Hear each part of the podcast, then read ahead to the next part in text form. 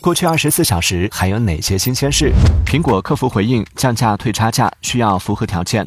俞敏洪回应天权提前复出。家有儿女将开拍，原班人马或将全员回归。